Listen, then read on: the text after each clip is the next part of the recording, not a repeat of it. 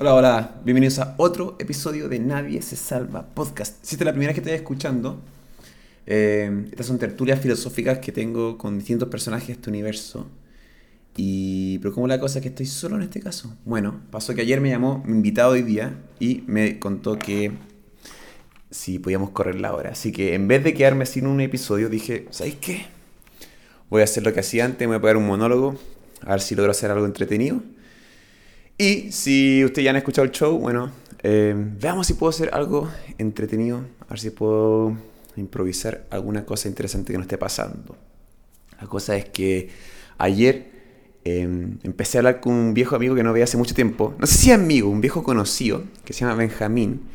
Y la cosa es que me empezó a seguir por Instagram y me metí en su perfil. Y en su perfil dije, yo conozco a este gallo, lo conozco, pero no sabía muy bien de dónde, ¿cachai?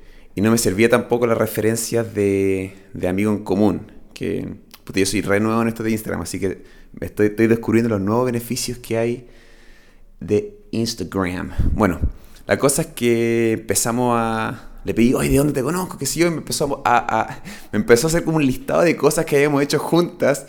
Y era como demasiado irrespetuoso de mi parte no acordarme quién era, porque literalmente había estado en mi casa, lo había invitado a rodajes, había conocido a amigas mías. Y no me acordaba, no me acordaba, hasta que me envió una foto de él cuando lo conocí. Y ahí calzó todo y caché que era de la Universidad del Desarrollo, de cine. Y loco, me mandó un corto que hizo, que duraba como 20 minutos, muy surrealista. Y se llama como Domingo, pucha, ahí, lamentablemente no me acuerdo el nombre, pero era una historia media surrealista. Y en, en una parte de, de, de este corto eh, un personaje le cuenta al, protagonista y dice algo como lo importante, eh, o sea, el viaje es más importante que lo que andabas buscando o lo que buscas, ¿cachai? Y eso me gustó, eso de, de, de que el destino no es siempre lo más importante. Y cuando, cuando escuché eso me acordé, me pasa, me pasa por ejemplo, yo creo que una de las peores cosas que uno puede hacer, creo es invitar a ir al cine a una como de cita, ¿cachai? Porque lo que pasa es que, me acuerdo que hace unos años invité a una chica al cine, la caminata al cine y la caminata de vuelta al cine fue mucho más entretenido. Esa fue la verdadera cita al final, ¿cachai? Entonces ahí sentí y ahí empecé a cachar que a veces el viaje es más importante que el destino o quizás el viaje es más importante que lo que andaba buscando. Eh, chucha, ¿sabes qué puede ser hiper cursi eso? Pero ¿sabes qué es cursi, weón? Mira, cáchate, cáchate lo profesional aplicar un poco de Google aquí. Eh, así va a ser este programa más eh, solitario. Ah, sí, bueno, quizás aprovechar de decir que, mm, que cada vez que alguien me cancele o me cambie hora, quizás me voy a hacer estos, estos episodios eh, solitarios. Veamos si es que a la gente le gusta. Porque de hecho, yo, yo hice como siete antes, he hecho siete, pero los borré todos porque era demasiado mm, honesto, así que prefiero no... Ojalá que no me arrepienta en este caso. Ya, cursi que pretende ser fino, elegante, Daddy Yankee, y distinguido, pero suele ser, suele resultar ridículo de mal gusto o pretencioso. A ver, que pretende mostrar un refinamiento expresivo, un sentimiento apasionado, pero resulta ridículo y excesivamente delicado. Ya, entonces no sé si es cursi, eh, no sé qué palabra podría describirlo, pero, pero, pero creo que es cierto, es verdad. Me pasó que ayer eh, tuve un podcast con la Vale, una amiga, una nueva amiga, que pasa que conozco, yo creo que a través de los he conocido mucha gente, pero eh, no es que forme relaciones amistosas fuertes, sino que son lazos amorosos eh, que duran un rato, pero después el tiempo pasa y uno se va olvidando. Y cuando me reencuentro con estas personas hay que reconocerse, lo estoy llamando, hay que conocerse nuevamente. Bien, Carlos, gracias por tu sabiduría. Eh, y en este caso me pasó que ayer estaba lloviendo. Ah, espérate, ¿cuánto estamos? Para poner un contexto en esta cuestión. Hoy día es 22 de julio de 2020. Y ayer 21 de julio estaba lloviendo. Y la llamé para ver si es que cancelábamos o no. Y era porque se... Nada, no me quería mojar. Y tampoco es que viviese tan cerca mío y yo me movilizo en bicicleta. Así que volví a estar como más cómodo, ¿cachai? Y dije, ¿para qué voy a salir? ¿Para qué me voy a mojar? Le pregunté, ¿puedes mañana? Y me dijo, no, no puedo, ¿cachai? Y de alguna forma igual quería que me dijese eso, porque de alguna forma igual quería salir. Y lo que me da rabia era que me estaba, estaba haciendo muy cómodo, ¿me entienden? Estaba cómodo en mi departamento seco, y no me quería mojar, ¿cachai? No quería, no me quería mojar. Y la cosa es que yo en, en distintos momentos de mi vida, cuando mochileo, no estoy de lo más cómodo. Estoy con mi carpa, estoy con mi mochila, estoy con mi guitarra, y hay tierra, lluvia, viento, todo. Lo difícil que conseguir agua, lo difícil que conseguir pan, lo difícil, como nada es tan accesible, nada es tan fácil. Y siempre he sentido, hay una expresión que me gusta, que la llamo tener tierra en el bolsillo. Y es, y es en, el, en concepto de que si te estáis moviendo, si estáis siendo como aperrado, va a terminar con tierra en el bolsillo. ¿En qué sentido? Como si, por ejemplo, estás eh, sentado en el, en el, suelo, en la tierra, esperando que haciendo dedo para que te lleven a una camioneta o algo. Eventualmente va a entrar tierra del bolsillo y eso quiere decir que estás aperrado. Entonces, me dio rabia en el sentido que eh, no estaba siendo aperrado, estaba siendo eh, cómodo. Y esa weá me carga, me carga ser cómodo. Y salí, y el segundo que salí, puta, me mojé. O sea, a pesar de que, que llevé cosas impermeables como en la chaqueta y en los pantalones, igual me mojé los guantes, la cara y, y los zapatos. Y lo que me gusta, lo que recordé es que si es que estás empapado, lo bueno de estar empapado es que no te puedes mojar más. No te puedes mojar más, ya estás mojado. Entonces me relajé, me mojé y cuando llegué, puta, me atendió increíble, me puse, puse la calefacción y pude secar un poco mis cosas. Pero eso era, eso me estaba pasando, que es como volver a tener tierra en el bolsillo, ¿cachai? No, y, y, y, y, qué onda de mi parte haber querido cancelar por la lluvia, por volver a ser cómodo, como no quiero, no quiero convertirme en esa persona cómoda, quiero siempre, nunca dejar de ser aperrado, ¿por qué? Me pregunto, ¿por qué uno tiene que ser aperrado en eh, condiciones especiales como solo cuando uno mochilea? ¿Por qué no en, en el día a día? Porque me acuerdo cuando mochileaba y qué sé yo, nada, sacáis agua de un río y no es cosa que puedes llegar y tomar el agua, hay que hervirla, entonces hay todo un proceso para tomar agua. Y yo puedo llegar ahora, caminar para acá, chum, y sacar agua. ¿Cachai? Me chorro. Ya, acabo de gastar un litro de agua. Eh, y como que uno se acostumbra a, la, a lo fácil que es y uno se puede ir poniendo cómodo. Y eso es lo que yo no quiero. Puta, creo que les quedó clarísimo eso. Puta, ¿qué estoy haciendo en esta hueá solitaria? ¿Alcanzaré a llegar a la hora? Yo creo que no. Yo creo que ni cagando llego a la hora. Uf, me pasó que, que ayer escuché una entrevista de Oliver Stone, que un director y guionista estadounidense eh, hizo Platoon, eh, ¿qué más hizo? Man? JFK eh, y también escribió Scarface, ¿cachai? Y pasaba que eh, en este, estaba haciendo un podcast justamente, ahí lo estaba escuchando, y llegué como a la conclusión de que al final el, el arte que hacía esta, este director era de alguna forma sanar, era para sanar de, los, de las traumas que tenía él tanto como el país, ¿cachai? Entonces, de alguna forma era arte terapia. ¿Y qué pasó? Que él cuando era, cuando era joven, a los 19 años, no sé, tenía medias como, tendría como tendencias suicidas, no sabía qué hacer con su vida, y decidió enlistarse en, el, en la milicia.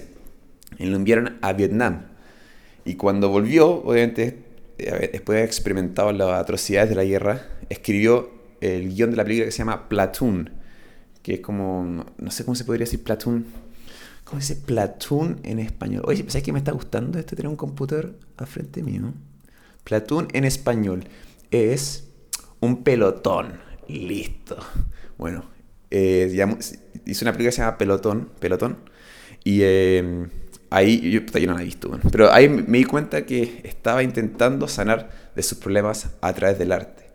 Y siento que eso pasa en todas las culturas, ¿no? O sea, siento que acá en Chile tenemos, por ejemplo, eh, no sé, documentales como La Batalla de Chile o películas como... Eh, no, también un documental, El Botón de Nácar o películas como Machuca. Y, y todas estas están siendo como for, una forma de um, arte terapia, ¿no? De sanar de nuestros, nuestras traumas pasadas. Pero, ¿acaso en otros países tienen eso? ¿Acaso ¿Hay algún país que no tenga eh, consecuencias de guerra? ¿O hay algún país que no haya estado en contacto con guerra o abuso de poder o coimas o lo que, lo, que tienen todos los países, ¿no? ¿Y qué estamos haciendo? El loop eterno de intentar usar el arte como medio de sanación. Y de hecho, ¿qué es lo que estoy diciendo yo ahora? Exactamente lo mismo, me estoy enfrentando como un miedo y estoy intentando hacer estos podcasts para justamente como eh, conocer gente nueva y no sentirme quizás tan solo, ¿cachai? Y al mismo tiempo, al estar acá parado, solo, a, hablándole a este micrófono, es un poco como si estuviese hablando con más personas, es extraño, ¿cachai? Porque igual creo que que hay alguien escuchando, ¿cachai? Entonces, si es que lo subo, yo, yo creo que sí lo voy a subir, me voy a enfrentar a este miedo, pero me pregunto por qué sigue pasando estas cosas.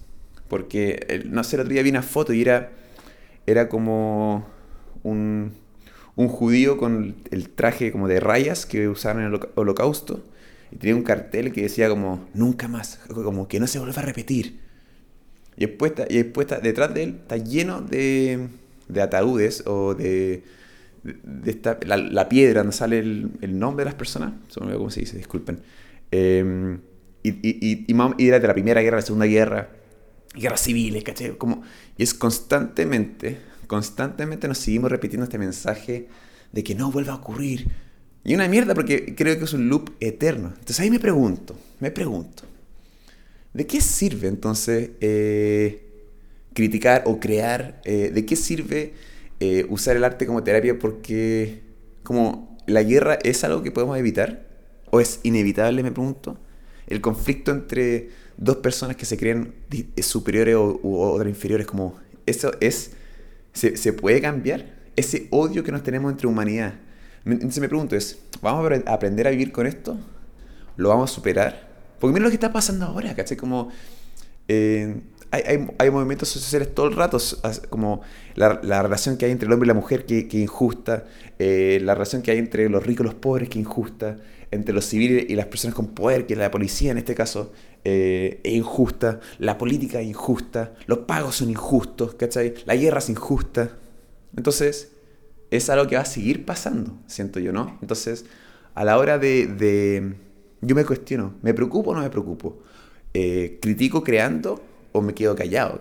No, no sé, porque me, me, me, cuestiono si es que importa, si es que mi voz importa. Y si es que al mismo tiempo, si es que algo de lo que quiero dedicar mi tiempo. Ahora digo como chucha, qué entretenido se puso este podcast con este tema que, que con que me lancé. Pero no, no fue mi intención eso, sino que, que me da mucha pena que, que, que este loop nos siga pasando una y otra vez. Ya, Carlos, por favor, cambiemos de tema. Ya, está bien. ¿Sabes que no creo que logre llegar a la hora? Voy a intentar llegar a la media hora que hice. Mm, Me pasó que empecé a leer sobre un, filósofo. ¿De dónde este filósofo? Puta, tenía la página abierta, bueno, la cambié.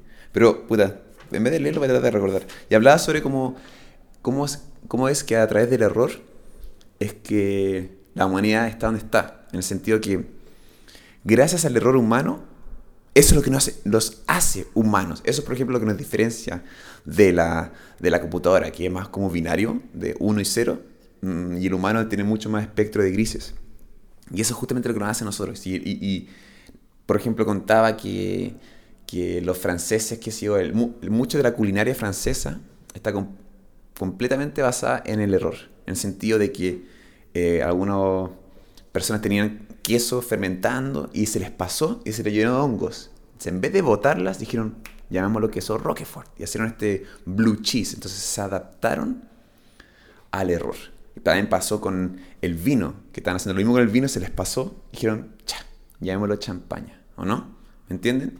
Y, y al final eso lo podemos llevar a nosotros. Y me pasa que, no sé, hace poco conocí una chica y puta, me encantó, me encantó lo que hacía, hacía su arte, así, lo, encontré así loquísimo, loquísimo. Y, y, no es que me obsesioné, sino que empecé a escuchar la música que hacía y decía, ¿qué onda está loca, lo increíble que es? Y la hablé. Y la hablé lleno, lleno de errores.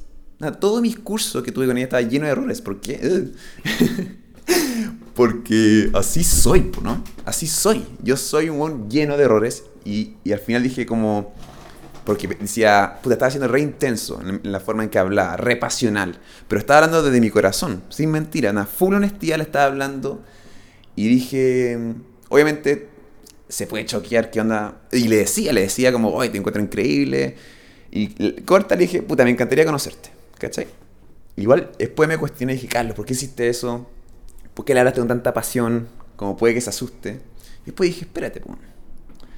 Así soy yo, ¿no? Así soy yo, yo soy pasional para las cosas, yo estoy lleno de errores, y, pero sin embargo, esos errores me hacen quien soy. ¿No creen? Como, Y me encantó la filosofía de este tipo, me encantó. Y al final, y vuelvo a decir, como la, la, la humanidad está llena de errores y, y, y, eso es lo que nos hace humano. Entonces, y ahí está el concepto de quizás como de, de no arrepentirse, de ser quien uno es, intentar ser genuino. Y quizás hablaba otro día con, con, una amiga y era, estaba en, el descubrimiento de, de, quién soy yo, siempre estaba intentando eh, adaptarme a los demás. Por ejemplo, de chico en las fiestas de colegio. Eh, yo no sé, a mí no me gustaban tanto las fiestas, pero sin embargo quería ir porque quería fit in, quería ser parte del grupo.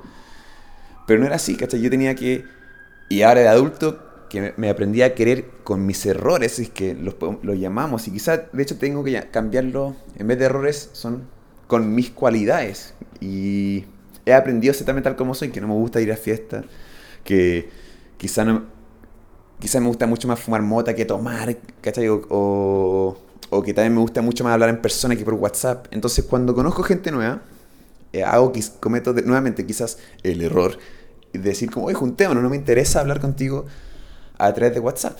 Y eso a mucha gente le, le produce shock, como no, pero nos sigamos conociendo.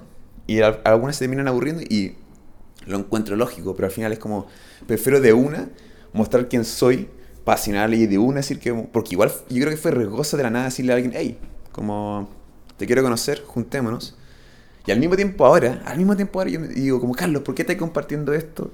¿Por qué quieres poner esto ahí arriba? Y no, me, y no voy a dejar que, que mi duda eh, me detenga para esto. ¿Qué tengo que perder? Te aseguro que nadie está escuchando esta weá. Así que, ¿qué importa, weón? ¿Cachai? Eh, igual voy a pegar una revisada esto. Y tengo que aprender a dejar de, de wear. Y quizás también estoy hablando mucho de mí. Porque la cosa es que me iba a poner a hablar de, noticias, qué sé yo era pura mierda todo el rato, man, pura mierda. Muertes, masacres, asesinatos, la ley no salió, eh, la weá de la FP, weón, rompiendo esta cuestión acá, coronavirus culeado de mierda, ¿cachai? Entonces dije, ya, tampoco es que me tenga que hablar de mí, en el sentido, lamentablemente estoy hablando, ahora este último cinco minutos estaba hablando de mí, o quizás del comienzo estaba hablando de mí, pero no es como, ay, mírenme en la weá, ¿cachai? Sino que es, ¿pueden, pueden escucharse a ustedes a través de mí? O sea, yo, estoy intentando hacer eso, ¿no? Estoy intentando, por algo esta weá se llama como tertulia filosófica entre otras personas o nadie se salva en el sentido que es, yo estoy buscando me en otros. Entonces quizás al hablar de mí estoy... Eh, quizás son... Piensen esto, han pensado quizás cada cosa que están escuchando ahora es algo que ustedes están pensando, es algo que viene de adentro de ustedes. Es posible que ustedes estén soñando todo esto y se estén imaginando y llegó un punto en la vida que ustedes pusieron play a este episodio y, tal, llegó justo el momento en que ustedes están escuchando esto y son ustedes que después de tantos años están intentando transmitir el mensaje y es que se quieran tal cual como son, con sus errores. Y volvemos. Esto no es cursi.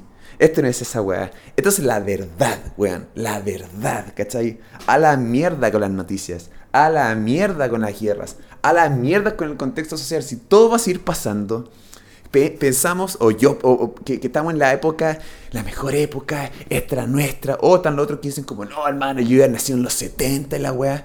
Bueno, en, cada era tiene su mierda, pero es como nosotros vamos a ser, cómo es que nosotros vamos a sacar el jugo a nuestra era. Y yo voy a intentar ser genuino, voy a intentar ser yo, ¿cachai? Y, puta, y es difícil, pues. Y mira lo que estoy haciendo en esta mierda. Estoy hablando un puto micrófono, estoy solo caminando, dando vueltas en mi departamento, odiando cada segundo esta weá. Pero no, tengo que enfrentarme a mi miedo porque estoy seguro que esto es por algo. Estoy seguro que alguien está escuchando esto y dice, hey, tiene razón este weón. Y si estás durmiendo y estás en cama, espero que no te esté molestando. Espero que estén haciendo algo interesante. Espero que tengan un taco horrible y estén escuchando esto. O quizás están viajando, quizás están mochileando. O quizás esto en verdad es una mentira que yo que intento hablarle a otra persona más que seguro lo, que estoy haciendo es me estoy intentando hablar a mí.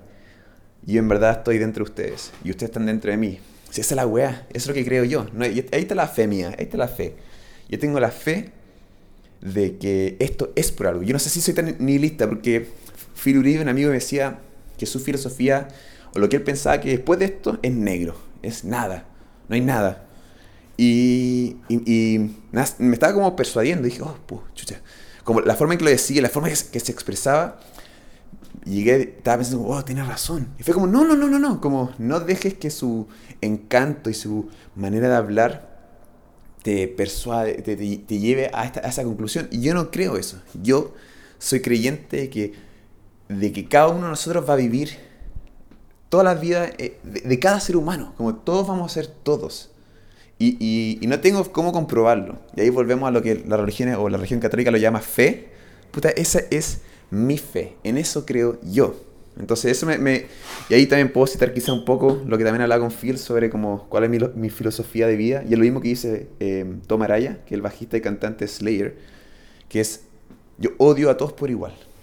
O sea, como siempre he sentido, si alguien me quiere decir como o racista o sexista o machista, lo que sea, cualquier, cualquiera de estos istas, llámamelo todos, ¿cachai? No me, no me especifiquen en uno, ¿cachai? Porque si soy racista, también soy todos, ¿cachai? Porque no es que, que tenga problema con... O sea, la, la es que odio a todos por igual. Y eso puede ser interpretado como odio a todos por igual o quiero a todos por igual. Porque yo realmente soy creyente de que no hay nadie mejor que otro. Estas castas culiadas, estas castas culiadas que existen en nuestra sociedad, ¿por qué están? ¿Alguien, me puede responder esa ¿Por qué están estas castas sociales? Porque nos, nos, decimos, no, somos todos iguales, la wea. Y no es así. No es así. No, nos la, cosa es que nos ponemos a criticar. Yo, desde el privilegio de mi hogar, me pongo, y con gracias a la educación que tuve, pude generar este cuestionamiento crítico. ¿Y qué tengo que hacer con esta herramienta? Intentar compartir, ¿cachai? Intentar, y no abrir mente, no decirle que yo tengo razón a alguien. Yo no sé ni una wea, y si es que me estáis escuchando a mí, la verdad que estáis más perdido que la mierda, porque yo no sé ni mierda, ¿cachai? Si tú te ahora escuchando, estás igual de perdido que yo, ¿cachai? No sé ni mierda. Solo sé que no entiendo por qué hay estas castas, por qué estas diferencias. Entonces, vuelvo a decir, yo desde el privilegio, donde aprendí este idioma, aprendí a hablar español, aprendí sobre historia, puedo criticar el sistema, ¿cachai? Como porque no es, dejemos de decir que somos iguales, porque no somos iguales porque no todos tenemos acceso a la misma información, no tenemos, todos tenemos acceso a la misma alimentación, no todos tenemos acceso a la misma educación, y, y, y, y es una mierda, ¿sabes? y tampoco quiero decir que, o sea, también me pasa que hay mucha gente que, que, que lo critica sin hacer nada. Y, y, ya, entonces en ese caso soy hipócrita, puede que sí, pero yo estoy intentando em, entregar esta información de manera gratuita o, accesible. La verdad que no sé ni mierda, weón. No sé ni mierda. No sé si ya hayan escuchando. Creo que este ha sido el episodio más depresivo de todos. Pero lo voy a lanzar igual porque em, creo que tenía que pasar. Creo que esto tenía que pasar. Eh, pero la verdad que a pesar de toda la mierda y a pesar de toda la mala onda que he estado tirando, veo una luz al final del camino, ¿cachai? Veo una luz. Es parte del, del lo del ave fénix, ¿no? O, o de que el diamante se hace eh, bajo presión, ¿cachai? ¿Mm? Eh, veo una luz, veo, veo mi muerte aproximándose, pero no donde se va a acabar, sino que donde voy a renacer y va a haber una, una, mejor versión de uno. Y eso creo que no está pasando, le está pasando al planeta. Está el, todos nos estamos muriendo, pero tenemos que renacer y ser alguien, ser una mejor versión de uno, ¿cachai? Y, me, y, y, me, y realmente me pregunto, y les, les, pregunto a ustedes, ¿esta será la última pandemia? ¿Esta será la última guerra en que nos encontremos? ¿Habrá un fin a estas castas? Y, y, ahora todo, todo Chile está pidiendo, está debatiendo entre esta nueva constitución, estos nuevos cambios que queremos como sociedad, que es verdad que creo que necesitamos cambios. Pero me pregunto, ¿no será parte del circo? ¿No, no será parte del entretenimiento? ¿Realmente creen que, que, lograremos un cambio? Porque también ayer discutía, o el otro día discutía con una amiga y decía, no, como que en 80 años, que eh, eh, me comentaba que ella, ella siente, ella cree que ella no va a vivir los cambios. Y ahí le, encontraba razón y decía que hay que pensar en los niños, ¿cachai? Que, que son nuestro futuro, que somos nosotros también, ¿cachai? Porque yo, por ejemplo, yo me llamo igual a mi abuelo que nunca conocí. No estoy diciendo que soy, no estoy diciendo que soy su reencarnación, sino que también perfectamente puedo haber, mi abuelo soy yo, yo puedo ser mi abuelo, ¿cachai? Entonces, el futuro que estamos dejando, también lo vamos a vivir nosotros, creo yo, si es que también nos reencarnamos como niños o... Sí, eso, o sea, eso creo yo, porque estoy seguro que la vida que, que tuve y que he tenido, la voy a volver a, a vivir como otra persona, pero sin tener, haber tenido el recuerdo de esta vida.